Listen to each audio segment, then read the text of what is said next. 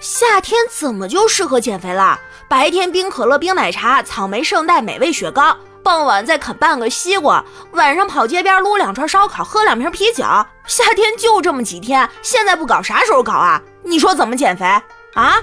而且啊，还是碳水这东西养人，吃碳水才能给我们带来快乐呀。馒头、包子那都是中华民族的传统美食，饺子、面条更是自古以来就是我们饮食结构里不可分割的一部分。学习太痛苦，煎饼补一补；失恋怎么办？两碗大米饭。呼他妈谁都不开啊！与尔同销万古愁，人生得意须尽欢。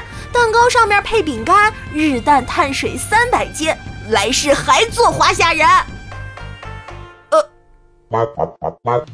欢迎光临，请讲段子。老公，你别躺着了，快去洗碗。昨天就是我洗的，要不咱俩今天猜硬币，谁输谁去洗，就拿这个一块钱定胜负啊！嘿，你居然还敢藏私房钱！我不罚你洗三天的碗，你就不知道这家里谁说了算。哎。雕儿，你以后想找个帅一点的男朋友，还是想找个有趣点的？嗯，当然是帅的呀。为什么呀？你不是总说喜欢有趣的男人吗？那帅本来就是有趣的一种啊。你呢？你的择偶标准是什么？我吧，我也不强求对方长得好看，只要有感觉就行。那你觉得怎么才能算是有感觉呢？那当然是长得好看才有感觉啦。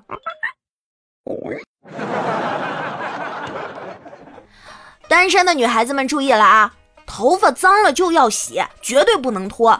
如果有一天你顶着大油的头发出门，哪怕只是倒个垃圾，你也有很大的概率会碰见前男友、前男友的现女友、前男友的前女友，以及你未来的真命天子。你爱到，你小区暗恋的男生，你初高中不对付的女生，甚至可能会被大学追你但被你拒绝了的小伙撞个正着，还会跟你打招呼，很响亮的那种。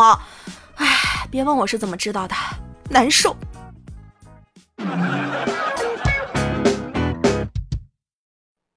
哥几个，不是我跟你们吹啊！每次媳妇让我买菜，我都虚报价格，然后给自己买两盒好烟。你们有这脑子吗？这叫智慧，你们懂不？哎，怎么了？怎么都不说话了？嗯，兄弟，我们都自己有钱，自己就能买好烟。云天河啊！你说我要是把存过的健身视频都练了，收藏的旅游攻略都走了，以前看过的美食教程都试做了，列好的书单、影单、歌单都听了看了，点赞过的道理都实践了，那我现在岂不是无敌上天，完美到自己都怕呀？我还用愁找不着对象这事儿吗？哈哈，可惜你没有。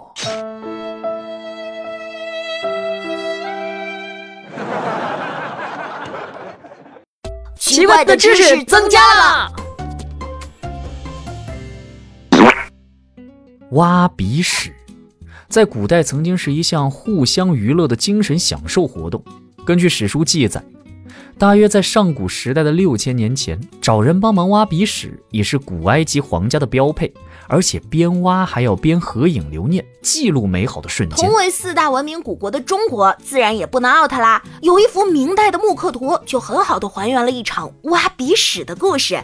呃，而在这幅图中呢，普通青年的享受表情告诉我们，作为曾经的宫廷享受，在明代时期，挖鼻屎已经普及到了民间。